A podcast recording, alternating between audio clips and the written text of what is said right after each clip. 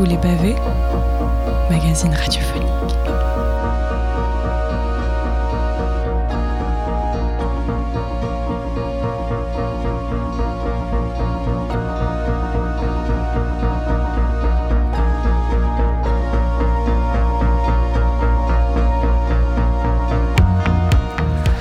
Et bonsoir à tous et bonsoir à toutes. Il est 19h passé de 16 minutes. Vous écoutez Radio Campus Montpellier. L'heure qui suit sera celle de l'exploration de nos angoisses.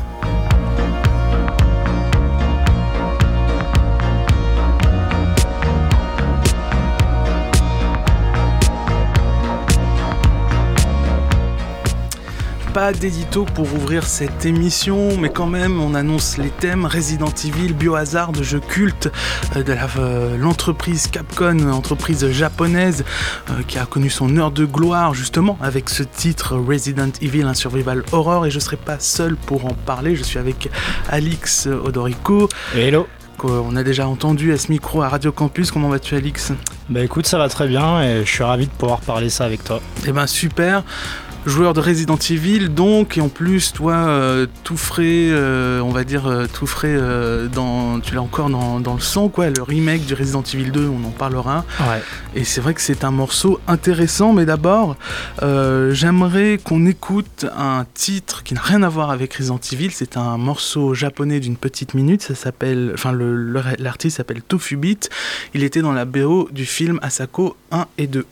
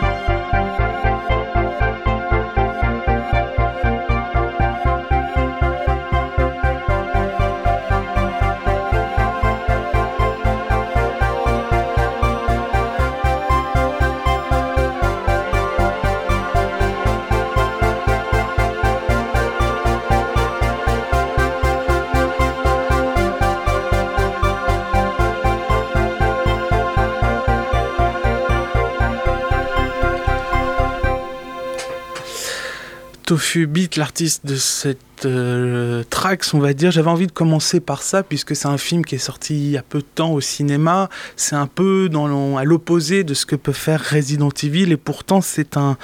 Euh, le point commun, c'est que c'est une production japonaise, et que surtout, au même titre que Resident Evil, ce film, euh, qui n'est pas un jeu vidéo du coup, mais ce film, en tout cas, explore nos sentiments, nos émotions plus particulièrement, et j'ai envie de dire que Resident Evil, c'est la base du jeu, c'est-à-dire explorer euh, la peur, l'angoisse, euh, et même euh, avec le tout premier opus qui est sorti en 96, le sentiment presque de paranoïa et de claustrophobie. Quoi, de claustrophobie, de paranoïa, de, paralysie. Hein, de paralysie, Je pense surtout notamment avec ces, fameux plans caméra qui sont figés ou qui sont des fois parfois en gros plan et qui des fois accentuent vraiment sur l'effet d'enfermement on traverse un couloir, la caméra est figée, on, ça s'arrête sur un, sur un angle mort.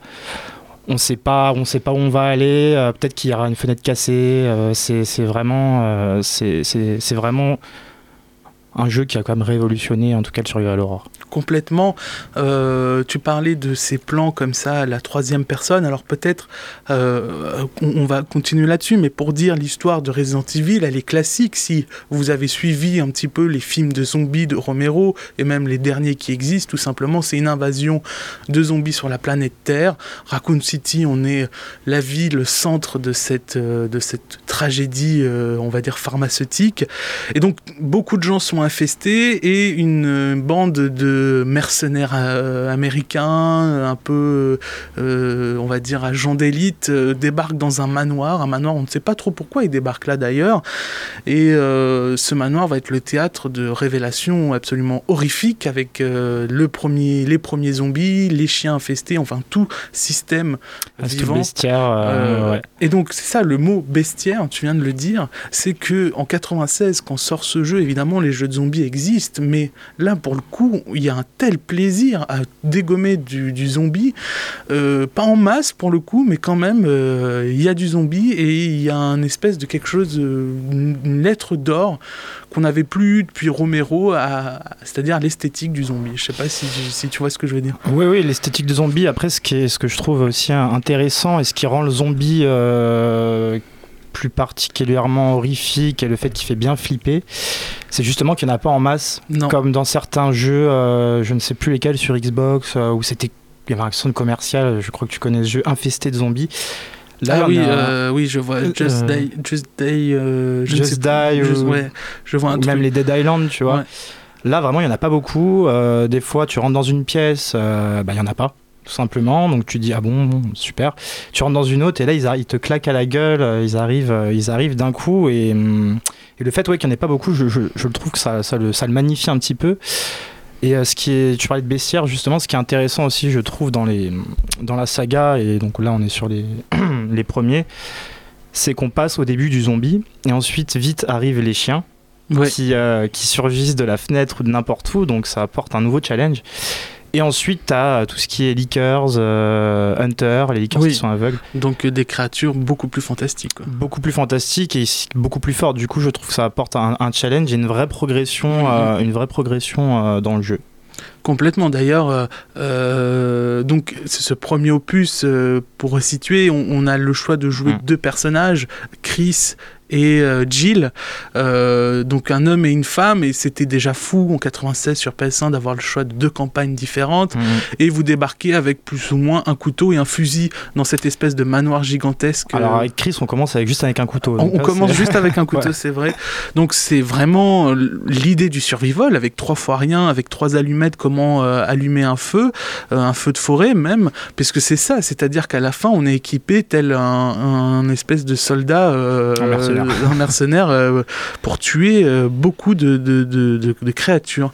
Et donc, il on, y a une vraie empathie qui se crée tout de suite avec le personnage à l'écran parce que euh, il est seul, on est seul aussi en, évoluant sur sur un plateau, sur, sur, ce plateau, sur ce manoir. Et, et, franchement la première apparition du zombie dans, dans RE1, c'est un monument, j'allais dire culte, presque plus que du jeu vidéo, mais du, de l'histoire du zombie, quoi. Ouais, même de la pop culture. De la euh, pop culture, complètement. Ah oui, oui, oui, vraiment, c'est le mot.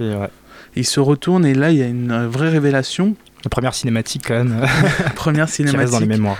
Donc ça, c'est pour le premier opus qui se passait dans un manoir, même si on, traverse bien d'autres ambiances, hein, des laboratoires. Euh. Il faut savoir, je crois que sur l'histoire, euh, tout commence en fait, le manoir qui est situé, je crois, au, en périphérie de la ville de Raccoon City dans les montagnes d'Arclay, il me semble, ça, c'est ça. Et je crois qu'il y, y, a les Stars, euh, les, Stars, qui, euh, qui, je ne sais plus pourquoi, le scénario a toujours été un petit peu mis de côté au profit mhm. justement de l'expérience euh, et de l'ambiance jeu vidéo, explore, ce, explore la forêt parce qu'il y a une alerte et il tombe en fait par hasard sur un manoir qui s'avérera finalement être la face cachée de l'iceberg où en dessous il y a le laboratoire. Et ensuite, euh, à la fin justement de ce Resident Evil 1, euh, tout explose, mais euh, finalement c'est trop tard, car la ville derrière est, euh, est infesté. C'est là que commence euh, le Resident Evil 2. Resident Evil 2. Euh, on y arrive peut-être juste pour vous dire à quel point c'était un grand jeu de mise en scène aussi, parce que ça a l'air de rien comme ça, des personnages de jeux vidéo dans un manoir. Mais en fait, ce qui était très très fort dans RE1, c'est qu'on sentait qu'on débarquait dans un lieu qui venait à peine de mourir. C'est-à-dire qu'il y avait une vie avant qu'on arrive, avant que c'est des intrus, on joue des intrus, et on sentait qu'il y avait une vie, qui des choses se sont passées passé, que c'était que c'était récent, quoi, que, quelque chose est arrivé, que c'était pas totalement encore à l'abandon, c'était un peu frais. Il y avait quelque chose qui remontait d'un événement. Euh, c'est ça qui rend le côté assez angoissant, c'est que le, le, manoir est un petit peu délabré, mais euh, il y a encore de la nourriture sur la table, sur, euh, sur le banquet, il y a encore de la nourriture, il y a la nappe, il y a le feu qui est allumé. On se dit, il y a encore de la vie quelque part et ça pousse justement à, passer les portes et, à, passer dans la seconde salle. Ou, à passer dans la, seconde salle, à se dire on va trouver peut-être des survivants, des gens qui vont nous aider. Il y a il y a cette idée dans ce Survival Horror, donc qui est un jeu à la fois d'action, euh, qui est un jeu de tir et qui est un jeu euh, aussi d'énigmes. Euh, un puzzle game, quoi. C'est-à-dire que pour avoir une clé qui ouvre une porte, eh ben, on va peut-être falloir faire trois fois le tour du manoir. C'est là tout l'attrait de Resident Evil. C'est là tout l'attrait de Resident Evil. et, toi, est-ce que euh, ces énigmes-là, quand tu étais jeune, j'imagine, est-ce qu'elles ont été euh, particulièrement redoutables? Parce que il faut dire que c'est un sacré morceau du jeu, ça. Hein. Ouais, ouais bah alors quand alors moi j'ai surtout joué au, remake, du 1, au remake du 3 également, c'était sur GameCube. J'ai pas joué sur euh, PlayStation. Mais, c'est des remakes au niveau, du, au niveau graphique. Sur euh, la phase d'intrigue, ça restait sensiblement euh, la, même. Chose. Et oui, j'ai quand même pas mal buté sur, sur certains points du jeu où il me fallait une clé pour, pour ouvrir une porte. Je ne l'avais pas. Du coup, il fallait que je retourne dans une autre salle, mais je ne savais pas laquelle. Du coup, je, je regardais la carte. Et la carte, je trouve, qui est quand même euh, un élément hyper euh, important du jeu où tu la regardes sans cesse, tu ne sais pas où tu dois aller, tu fais ce, qui est fou je trouve c'est que tu, repars dans une salle où tu as déjà été, tu repars trois fois, tu retraverses un couloir, et ce couloir, à chaque fois que tu le, le, tu réempruntes, tu te dis, mais je flippe parce que j'ai peur qu'il y ait une vitre qui se casse, qu'il y ait un chien qui arrive, euh, j'ai peur qu'il y ait juste le simple bruit. Mm, mm. Ce qui est, ce qui est dingue, c'est que tu revas dans des, dans, des, dans des pièces du jeu et tu, et tu as toujours peur qu'il t'arrive quelque chose. Et ça, je trouve que c'est vraiment aussi une. L'idée de revenir sur ses pas euh, est complètement. Sans être serein. Voilà, y a, rien n'est acquis, quoi. Rien n'est acquis, quoi. Rien n'est acquis. Et puis, ce qui est aussi bien, c'est que tu dois faire des combinaisons pour avoir un objet je ne sais plus quoi exactement, mais on te donne un briquet, on te donne, je ne sais plus. Euh, Des combinaisons parce qu'aussi notre, notre inventaire de... est limité, c'est-à-dire que c'est un jeu de survival, il hein, ne faut pas l'oublier, c'est-à-dire que ça aussi, ça participe à cet esprit de, de, de, survie où euh, on a une, un sac, ou je sais pas, on appelait ça une mallette à l'époque, je crois, euh, et on pouvait mettre. 4, 5, 6 objets, 6 objets, ouais, donc il fallait choisir ses armes parce qu'un fusil à pompe, ça va prendre 3 emplacements, un fusil, un un pistolet, euh, mhm. deux emplacements. Donc il y avait aussi cette idée de faire des choix euh, qui allaient terriblement influencer euh, le cours de l'aventure. Mais... Ouais, fallait choisir ses armes et heureusement il y avait des mâles, donc il y avait quand même dans Resident Evil il y a des salles de sauvegarde euh, oui. dans, le manoir où tu sais que quand tu vas dans cette salle, tu es sensiblement safe. Oui, alors ce que tu pourrais nous expliquer, ça, ce système de sauvegarde, parce que là aussi, c'est un. Le ruban encreur. C'est le ruban encreur, voilà, c'est quelque chose d'hyper important dans, dans on va dire, l'image, l'imaginerie, l'imaginaire plutôt de Resident ouais. Evil. Alors, ouais, ce qu'il faut savoir, c'est que quand tu débutes une partie de Resident Evil, tu ne peux pas sauvegarder, il n'y a pas de sauvegarde automatique, tu ne peux pas sauvegarder euh, rapidement en appuyant sur Start puis sauvegarder, ça ne marche pas comme ça. En fait, il va, falloir récupérer des rubans encreurs qui sont cachés dans des pièces et ces rubans encreurs sont limités et euh, ils vont te permettre de pouvoir sauvegarder. Sauf que quand tu trouves un ou deux rubans encreurs, bah, hum, tu sais que tu as deux sauvegardes. Ouais, Donc faut bien les choisir. Et c'est pas parce que tu les as que tu sauvegardes. Hein. C'est ensuite il faut trouver la machine. La machine à écrire pour sauvegarder dans les pièces, bien sûr.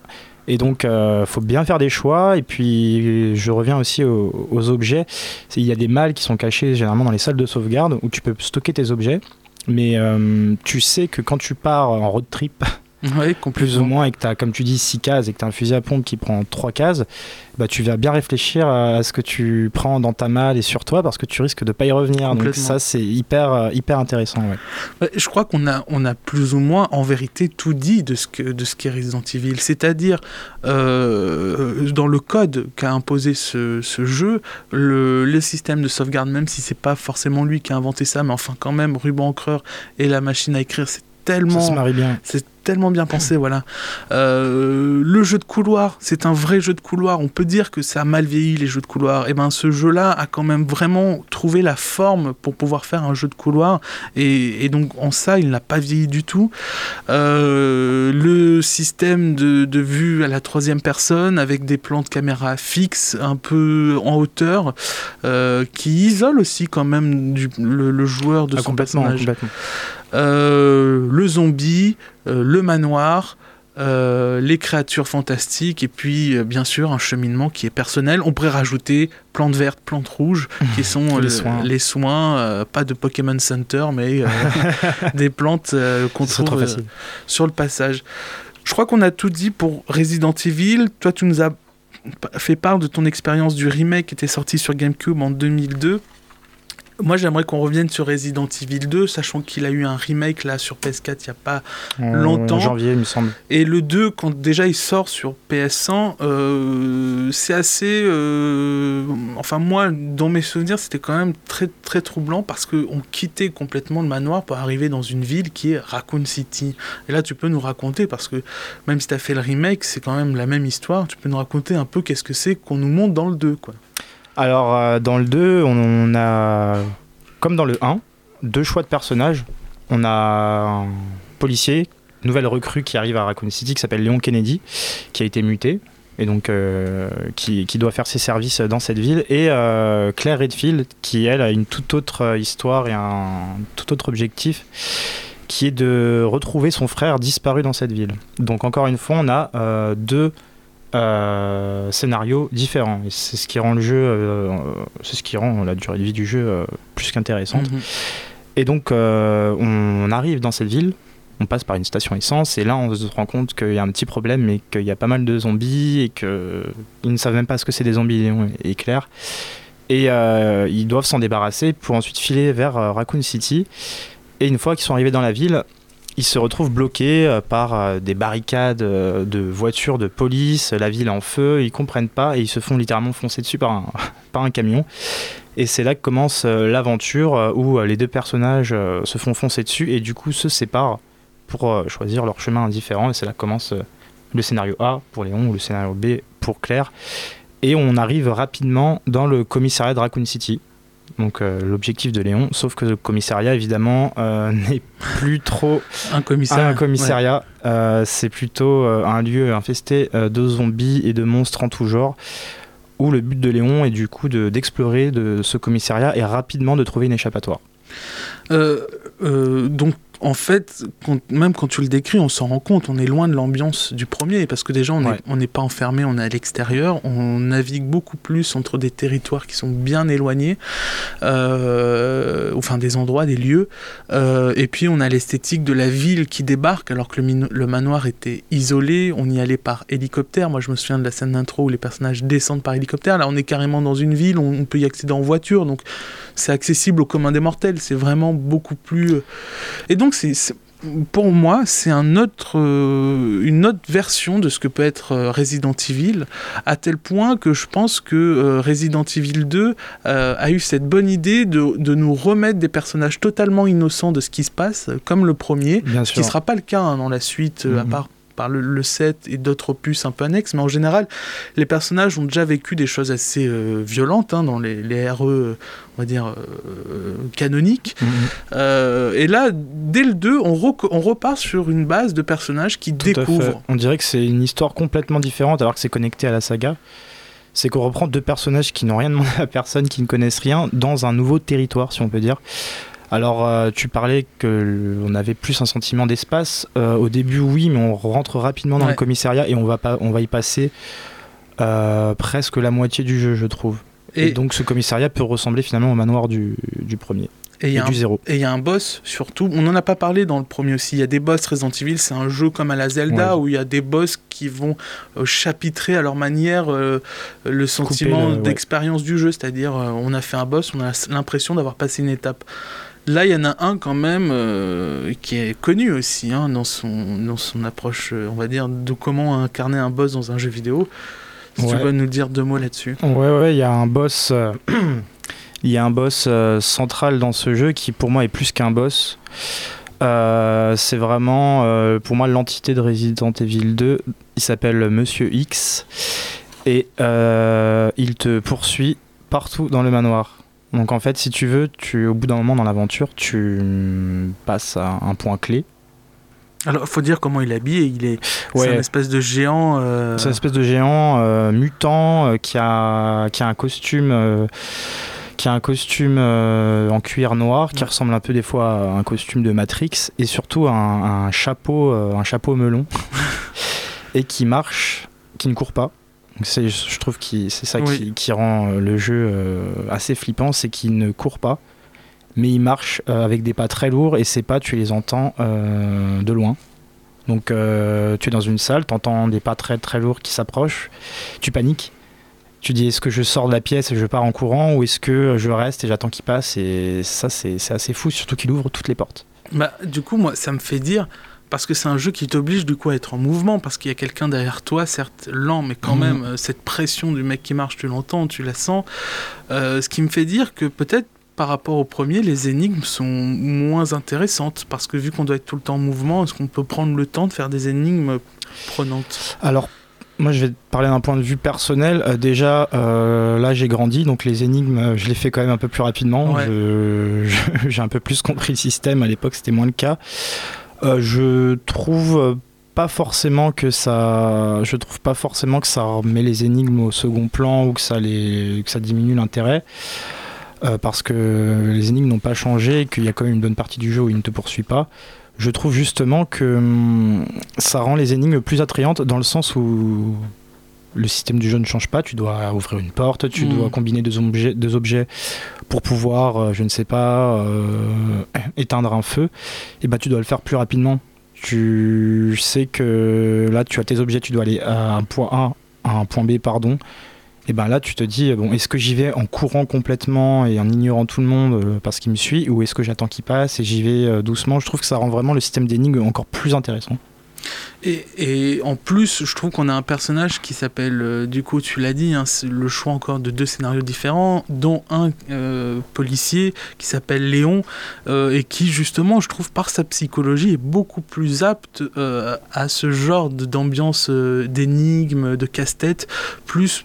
Alors que dans le premier opus, les personnages étaient un poil plus bourrins, un Chris Redfield, euh, Redfield euh, très américain, euh, cheveux, ben voilà, un cheveu taillé à l'américaine quoi. Ouais, mais Léon, il fait un petit peu premier de la classe. Il fait, voilà, comme plus- je disais, c'est une recrue, Ouais, donc ouais, il comprend, il sait presque pas, enfin pas tiré au pistolet. Il, il débarque, je, je ne sais où, donc il a vraiment ce statut euh, innocent, si tu veux, euh, qui débarque, et donc forcément, ça rend le sentiment euh, personnel. Enfin, ça, rend un sentiment de vulnérabilité, Mm. si tu veux, vraiment, euh, qui est poussé, et c'est, je, je trouve que c'est quand même euh, ce qui apporte beaucoup au jeu. Et c'est un, un personnage d'ailleurs qui va tellement impacter, euh, on va dire, euh, la saga Resident Evil qu'on on va le retrouver bien plus tard, on en parlera après, mais à la, t- à la tête d'un seul jeu. Tellement il, il a été, euh, ben voilà, on va dire, bah, approuvé, oui, apprécié des joueurs. Il a buzzé. Il a bossé complètement. Voilà, Resident Evil 2, c'est ça, quoi. C'est-à-dire comment reformuler une formule qui avait bien marché en 96 et la pousser dans d'autres ambiances, le commissariat, tu l'as dit, la ville. Euh. Bah, su- surtout, ce qu'il faut euh, souligner, c'est que là, on n'a plus de, plus de caméra fixe. C'est que là, on est derrière le personnage. On est vraiment euh, une vue à la troisième personne, mais qui, qui, qui bouge, comme dans le, le 4. On, on en reparlera. Alors ça, ça c'est vrai pour le remake, mais c'est pas vrai pour. euh, je sais pas si tu les as fait sur euh, à la, sur PS2, mais moi il me semblait que c'était toujours en vue euh, d'angle mort, quoi. Enfin d'angle surélevé, quoi. Pour, pour, le, Pour le Resident Evil 2. le remake. Non, non, pour le, Oui. le classique. Ah oui, le classique, oui. Oui, oui. Mais là, vraiment, ce qui a changé avec le, le 2, c'est vraiment ce, ce- cette caméra euh, derrière l'épaule. Et je trouve que ça a révolutionné euh, complètement, euh, complètement si tu veux, ce- cet opus. Dans le sens où je trouve que Capcom a réussi finalement à, hum, un bon compromis. Dans le sens où ils n'ont pas rebuté un petit peu les fans historiques de la saga et du 2. Parce qu'il y a encore toujours ces énigmes. Le commissariat n'a pas trop changé. euh, L'histoire reste un, un peu la même. Il y a encore Monsieur X. Mais en même temps, pour les néophytes, euh, c'est quand même intéressant parce qu'il n'y a plus ces problèmes de. voilà, de, comme je disais, de caméra, les graphismes sont améliorés. Enfin, vraiment, ils ont Mhm. réussi le, le superbe compromis qui fait, enfin, qui rend le jeu vraiment, euh, vraiment superbe, je trouve. On, ira plus loin sur le remake et même ce que ça raconte aussi de l'industrie et de là où on est Capcom sur sa saga, comment elle regarde euh, sa saga. Mais restons quand même à Resident Evil 2 qui est sorti juste après le premier sur PS1 et juste après le 2, on repart sur un 3, Resident Evil 3, hein, pas besoin d'aller chercher des titres alambiqués. Et là, la jaquette euh, du jeu annonçait vraiment, euh, on va dire, euh, le côté bestial de ce survival horror, de cet opus. C'est Resident Evil 3 avec sur la jaquette le Nemesis, qui est la bête ultime de Resident Evil. Peut-être même qu'ils n'ont pas fait mieux en termes de charisme par la suite, tellement c'est resté gravé quand même le Nemesis de Resident Evil 3. À tel point qu'il était dans le film. euh, Il était dans le film de l'adaptation de, Wes Anderson, le, le deuxième opus.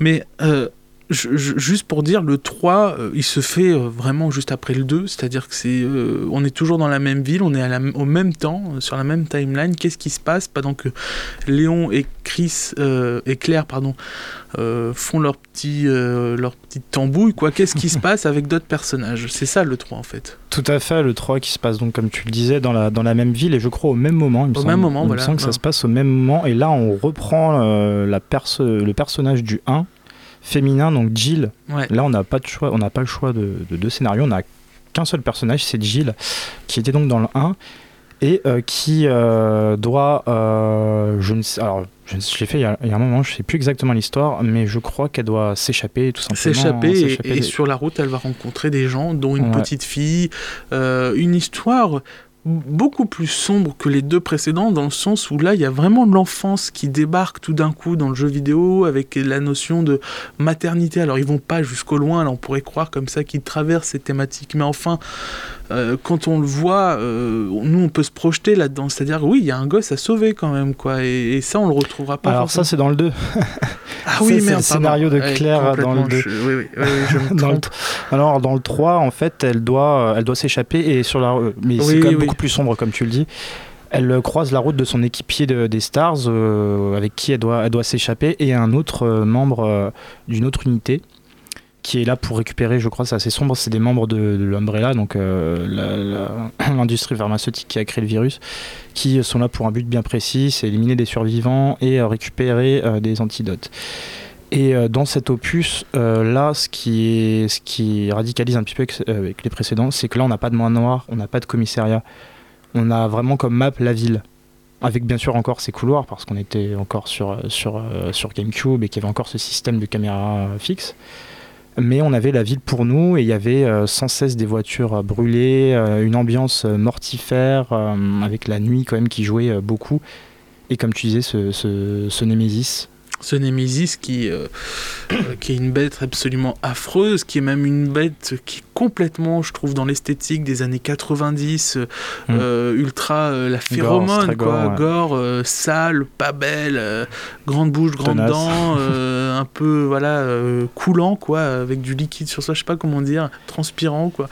On est vraiment dans cette ambiance crade qu'on développe dans les années 90. Ouais, je- je suis d'accord. Euh, et en même temps, euh, c'est pas le jeu, je pense, qui a le plus marqué Resident Non, Evil.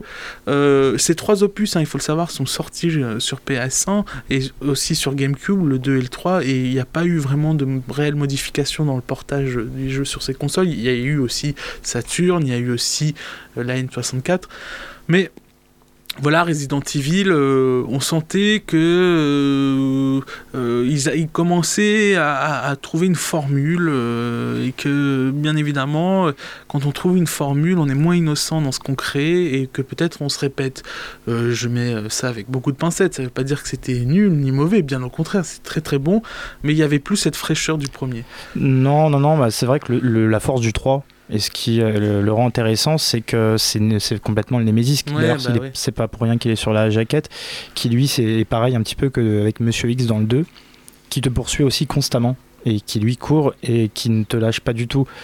Euh, en revanche, c'est vrai que euh, dans la narration du jeu, c'est un petit peu moins bien. euh, c'est un petit, ça s'essouffle un petit peu, je trouve aussi. C'est c'est vrai que sans Nemesis, le jeu serait, je pense, raté. Ouais. À voir, peut-être qu'ils feront un remake, tu nous diras euh, en fin d'émission.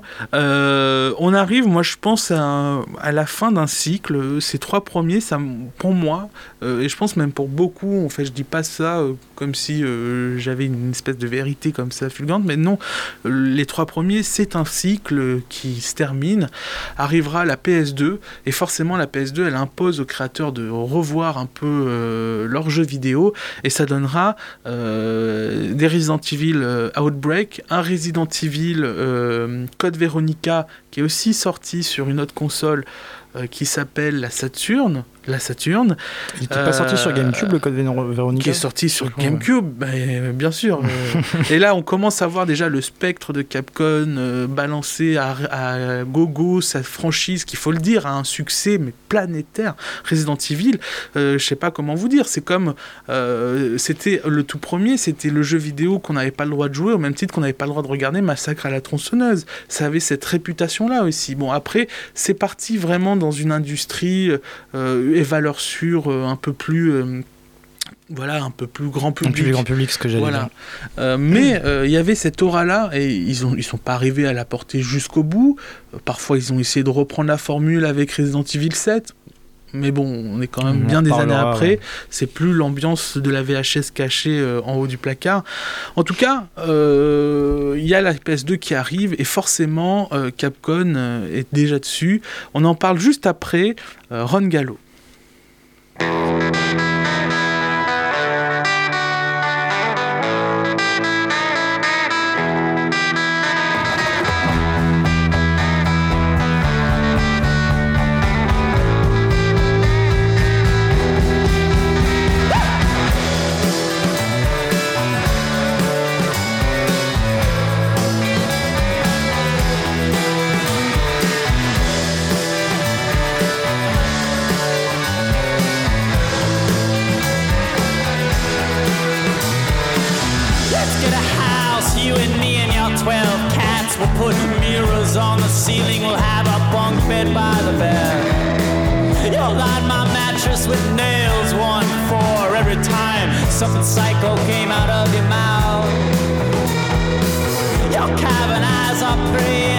scarlet lips half said a sales pitch for the circus in your mind.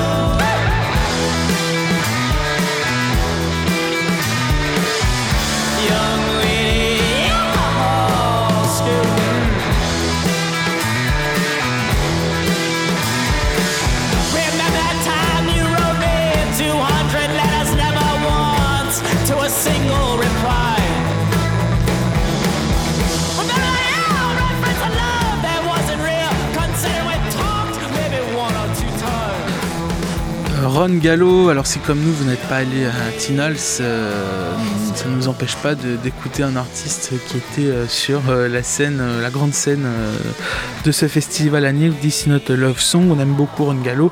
C'est une découverte du festival sans y avoir été. C'est pas mal ça quand même. on était sur Resident Evil juste avant et on avait fini un cycle 1, 2, 3 et on parlait de l'arrivée de la PS2 bien sûr un 100 millions d'exemplaires, même plus, hein, la PS2, faut quand même se le dire, donc évidemment gros intérêt pour Capcom. d'y aller franco. J'aimerais juste dire au passage que dès que Resident Evil, enfin dès que Capcom a, a, eu comme ça une espèce d'image très très puissante dans le monde, c'est pas arrivé tout de suite, hein, c'est arrivé chez les joueurs.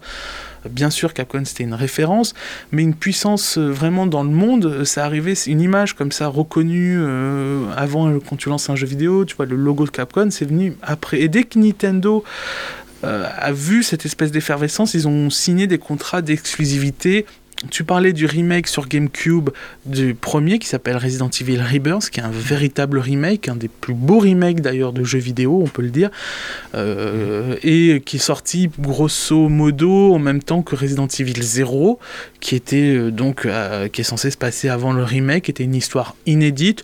Je propose pas qu'on y revienne dessus parce que non, ça n'a aucun impact, je trouve. Je trouve que ça n'a absolument aucun impact. C'est vraiment le gros steak XXL pour le fan qui a envie de Resident Evil, ça marche très très, bien. DLC, euh, pour ceux qui n'en ont pas assez, on vous balance un zéro, voilà. Euh, histoire très sommaire. Ça marche très bien, mais enfin, est-ce que ça a marqué? Moi, je pense pas.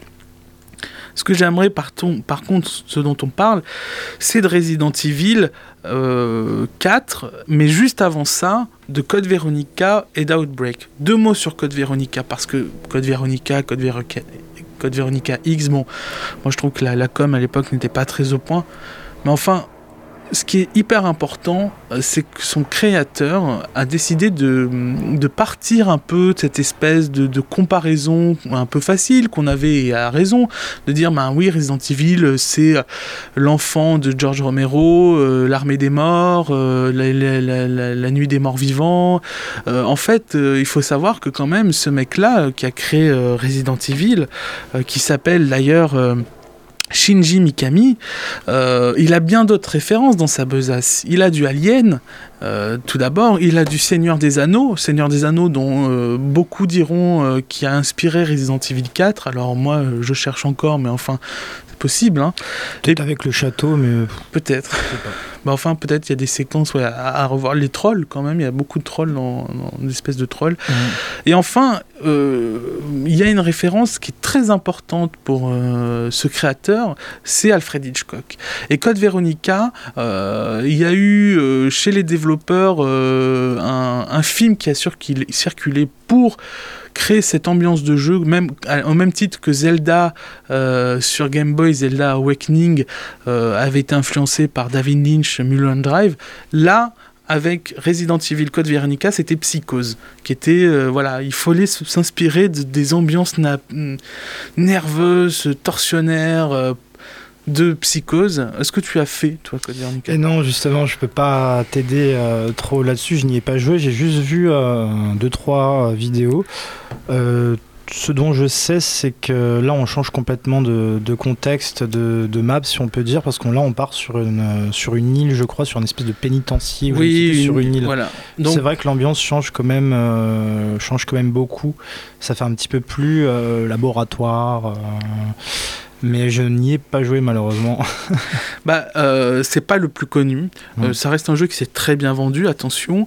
Euh, ça explore, on va dire, un arc narratif qui est celui de Claire et de Chris, hein, les deux frères. tu disais dans le 2, Claire cherche son frère. Bah, là encore, il y a cette histoire de frères et sœurs qui cherchent dans une île. voilà, moi c'est tout ce que j'ai envie de dire par rapport à ce jeu parce que il est très très bon. Hein, c'est un très bon, moi je trouve Resident Evil. Hein. mais peut-être qu'il reprenait trop les vieilles recettes euh, qu'avaient été les trois premiers opus. En revanche, ce qui est intéressant, c'est que Capcom va développer avec la PS2 euh, des titres complètement euh, euh révolutionnaire pour Resident Evil, attention, euh, c'est qu'ils vont développer des jeux de tir à la, troisième à la première personne avec Deadheim. Euh, je sais pas si tu as eu l'occasion de faire ça.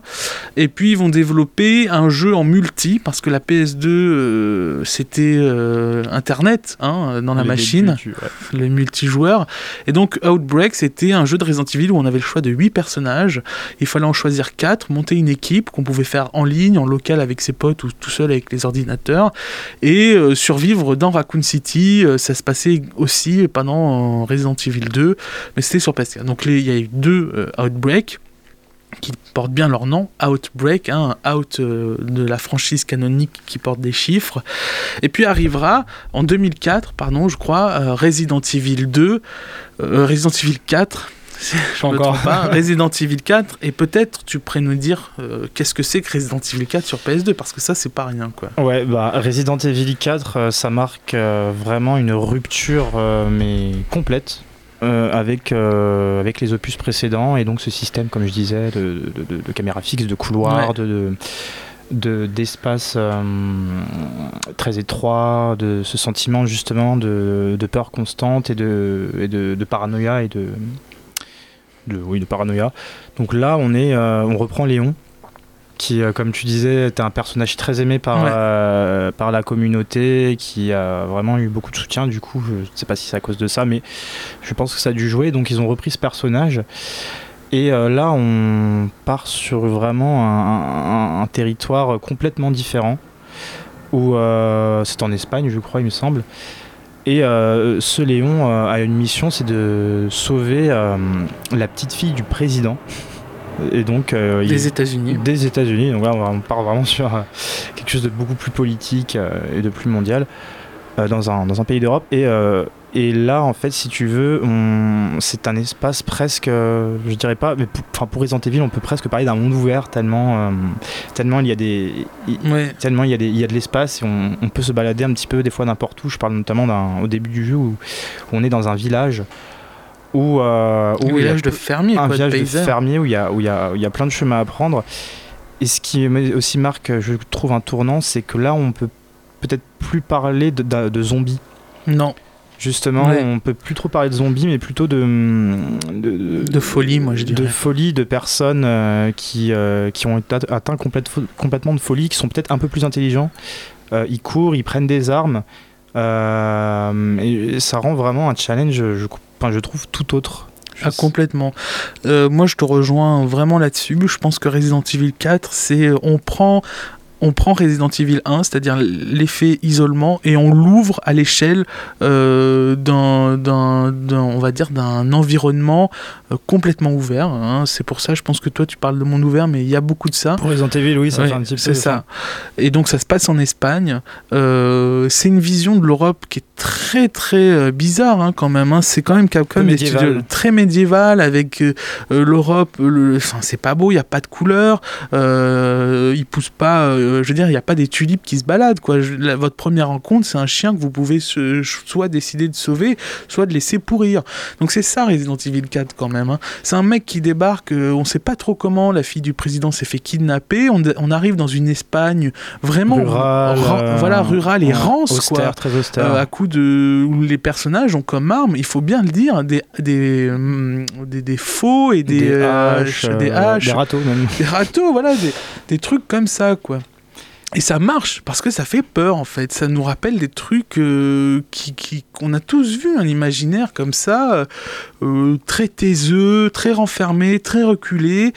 Et on, nous, on arrive avec notre espèce de veste en cuir et mèche blonde. Euh, Toujours cette mèche blonde innocente, ouais. Où on va casser, on va casser de la gueule à du villageois, quoi. Hein. Ouais, et je trouve qu'il y a un côté très massacre à l'autre tronçonneuse pour le coup, parce que là, il y a un ah bah nouveau, là, tu peux le dire, oui, oui, nouveau bestiaire, bien sûr, qui dit Resident Evil, évidemment un bestiaire. Et donc euh, là, on, on, rencontre plusieurs fois un espèce de fou qui lui a une tronçonneuse et qui nous poursuit. Donc je parle du village. Et ça fait vraiment, je trouve, euh, on parlera des boss parce qu'ils sont vraiment super, je trouve, dans, dans, cet épisode. Et là, on tombe dans un donc dans, dans ce village où on peut prendre plusieurs chemins, on peut se, se cacher dans des maisons. Et ce, ce, type à la tronçonneuse arrive et nous, nous court littéralement après et on entend loin sa, tronçonneuse et ça fait vraiment cette ambiance du, du film euh, de ce est en 73, je sais plus quand il est sorti, où justement, euh, ouais, Massacre à la tronçonneuse où, euh, où euh, le mec te poursuit, tu dois te cacher toujours dans, dans, cet environnement austère. Il y a une grosse référence, je trouve aussi. Euh. Oui, c'est une des séquences, on va dire, cultes, remarquables du jeu. on retrouve hein, l'angoisse, la peur qui était là, très présente dans le premier. Certes, le jeu avance beaucoup, enfin, s'oriente beaucoup plus dans l'action, c'est-à-dire qu'effectivement, on court, on a des mitraillettes. c'est ça Resident Evil 4 aussi, c'est ça tire à gogo et et, et ça court à gogo. effectivement, c'est pas l'ambiance du boss très lent qui marche derrière vous, non, c'est un mec à la tronçonneuse qui va vous décaputer le plus vite possible. et ben quand même, c'est très réussi, c'est très très fort. Peut-être pour clôturer, euh, c'est plus vraiment Capcom, euh, c'est plus vraiment, euh, on va dire Umbrella qui est derrière tout ça, mais plutôt une secte. Ouais, je, je, ne sais plus exactement, mais oui, c'est plutôt une secte.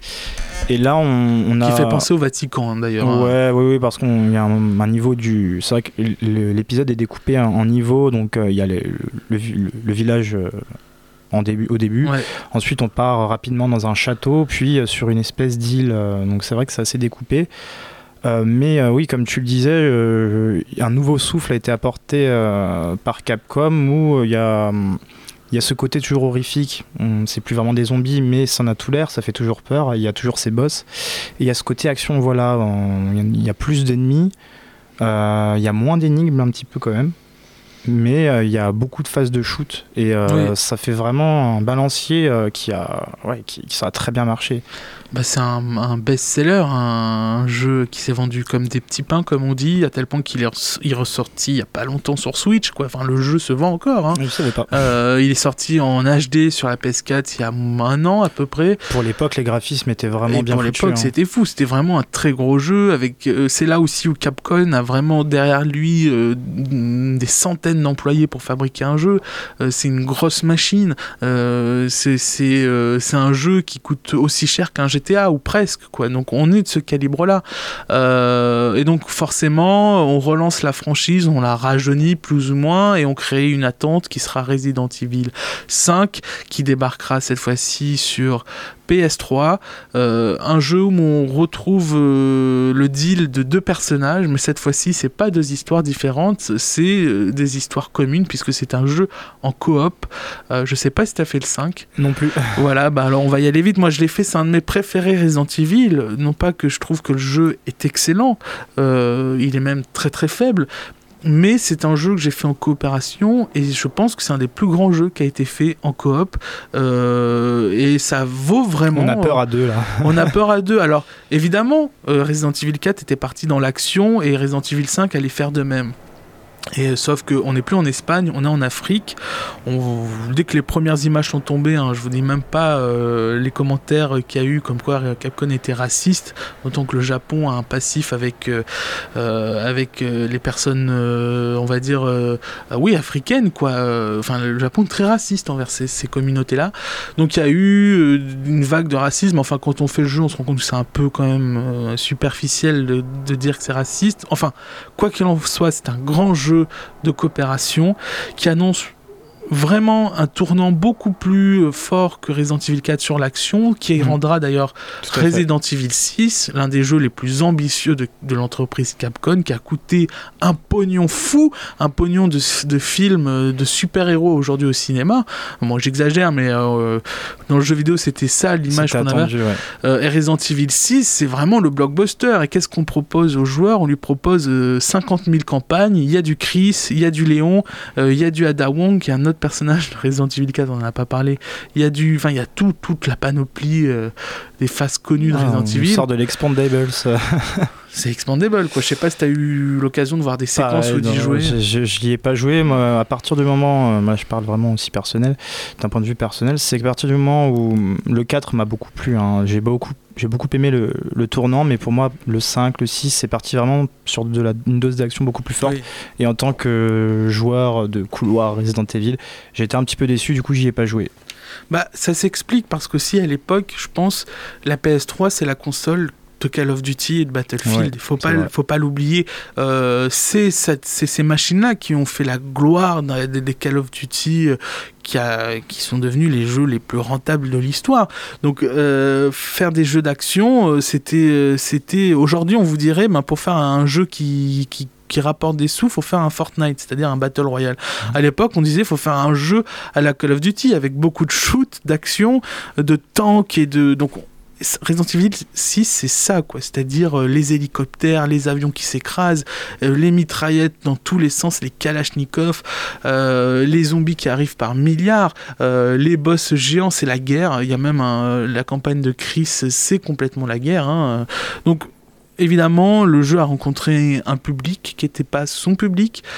Euh, ça a fait du foin à tel point que Capcom se remet en question et le jeu a marché ou... ah oui le jeu s'est très bien vendu. Resident Evil ça se vend très bien quoi qu'il Mmh, arrive. mmh. c'est une référence les gens qui achètent une console achètent du Resident Evil même sans connaître parce que voilà euh, euh, tu, tu- quand tu vois un Mario même si tu n'as jamais joué tu restes pas indifférent quoi. On, on est dans cette trempe là et donc euh, mal- malgré qu'il soit bien vendu il y a quand même euh, l'idée que ben, finalement après ces deux opus le 5 et le 6 qui euh, en fait euh, où Capcom n'est plus dans l'identité propre à Resident Evil et bouscule complètement l'essence même du jeu, va se remettre en question et va se remettre en question avec une technologie bien précise qui est la VR et donc ça va donner un jeu sur PS4 donc bien après la PS3 Resident Evil 7 où là euh, Capcom revient en fait euh, à une formule plus classique quoique je sais pas ce que t'en penses Une formule plus... Enfin, on, a envie de se dire, j'ai vu ce que vous essayez de, de faire avec ce Resident Evil 7, Ouais, j'ai ouais. vu que vous aviez envie de faire plaisir aux fans en revenant un petit peu en arrière. Mais, euh, mais finalement, euh, l'expérience euh, l'expérience du jeu, ça marche pas, je trouve. Moi, j'y ai pas joué. Je, t'ai vu y jouer, toi, t'y as joué. Je Ouais. sais pas, toi, ce que t'en penses. Mais. euh, Est-ce que tu pourrais raconter vite fait oui. ce que c'est que ce, cette septième, ce septième opus? Euh, ce septième opus, euh, là, on, on sort un petit peu du, du monde Resident Evil dans le sens où il n'y a plus du tout les mêmes personnages. Je y plus, je sais même plus s'il y a Umbrella. Mm, Euh, Non. ouais. Enfin, euh, Oui, en, en fond, mais euh, c'est vraiment, j'ai l'impression, un autre univers. Presque le lancement, on dirait, d'une nouvelle saga, même si c'est Ouais. peut-être pas le cas. Où là, euh, on, est, euh, on, est en voiture euh, et on explore. Je crois qu'on va retrouver quelqu'un d'ailleurs. on va retrouver une petite copine. on doit retrouver sa petite copine qui, euh, grâce à une vidéo, on a appris qu'il était dans une maison. Donc, euh, Ouais, une sorte de fille au père, quoi. Et en fait, euh, sur le papier, moi, je, vous le- je te le dis clairement, c'est un, mauvais film de Rob Zombie. Je sais pas si tu vois qui c'est Rob Zombie, mais c'est un mauvais film de Rob Zombie côté avec, la bonne technique de Capcom. Donc ça donne un mélange au début, mais hein, quand même, tu dis, ah ouais, quand même, ils arrivent à faire ça. Ah ouais, ils sont quand même pas trop dégueulasses quand ils vont. Parce que c'est un jeu qui est très sombre. Et en général, quand un jeu est très sombre, tu dis euh, ouais, enfin le travail. Mais là, tu dis non, vraiment, ils ont ils ont développé un truc avec une photographie sombre et ça marche du tonnerre. Et puis au bout de deux heures, tu te Ouais, demandes voilà, ce que tu ça. fous avec cette manette et cet écran euh, qui t'affiche des personnages et des monstres complètement euh, insensés. Surtout que le jeu avance dans, un, dans une histoire, mais complètement alambriquée. Alors bien Ouais, sûr, un- tu retrouves pas- le manoir, tu retrouves les personnages fous à la robe zombie, torturés, qui crient dans tous les sens, qui traversent des couloirs en courant un peu épouvantes. Ce qu'il faut savoir, c'est que là, il n'y a plus de zombies. euh, Il n'y a pas du y a tout de plus de zombies. N'y a, c'est- on il y a pas de bestiaire, il n'y a pas de zombies. On se retrouve en fait euh, au sein d'une famille de fous, avec, entre un père, une mère, un fils et une grand-mère. C'est qui sont complètement fous et il n'y a pas d'autres monstres. On Voilà. n'a presque pas d'armes en fait. Donc là, on est plus dans, dans des jeux où on doit se cacher, on doit fuir.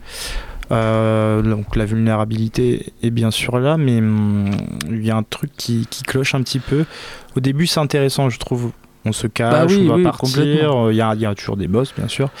Mais le jeu euh, ensuite tourne un petit peu au vinaigre. euh, Ah oui, oui.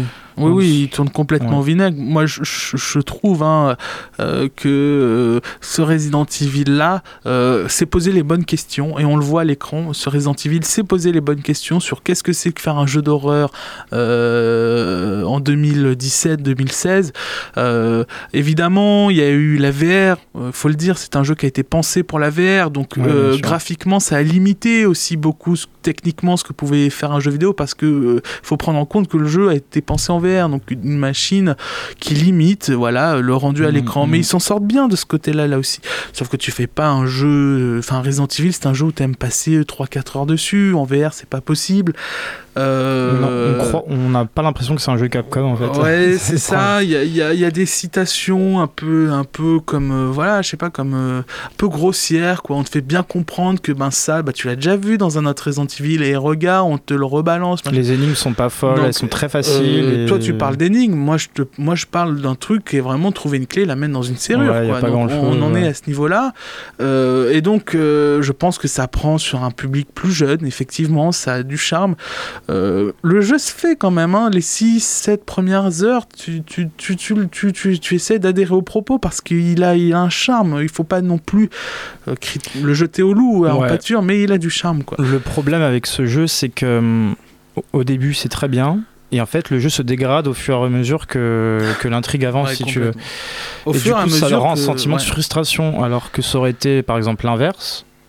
Ça aurait été euh, l'inverse, on aurait été agréablement, agréablement surpris pardon, euh, par la suite. Et là, du coup, ça rend vraiment l'expérience pas, Pas folle. Pas folle, ouais. Il est 20h10, on a fait tous les Resident Evil, Resident Evil canoniques. Deux mots sur Resident Evil 2 Remake, bien ou pas bien? Euh, super. Super, on en parlera peut-être euh, lors euh, d'une ouais. prochaine émission. On va se quitter sur euh, Tyler the Creator, qui était censé être notre deuxième pause musicale, mais on a tellement parlé de Resident Evil euh, que finalement, bah voilà. Euh, il est 20h10, je rends l'antenne. À très vite, à dans deux semaines. Merci Alix d'avoir euh, partagé Bah, ton écoute, expérience. avec plaisir. hein. Et à la prochaine. Jouer aux deux. C'est ça.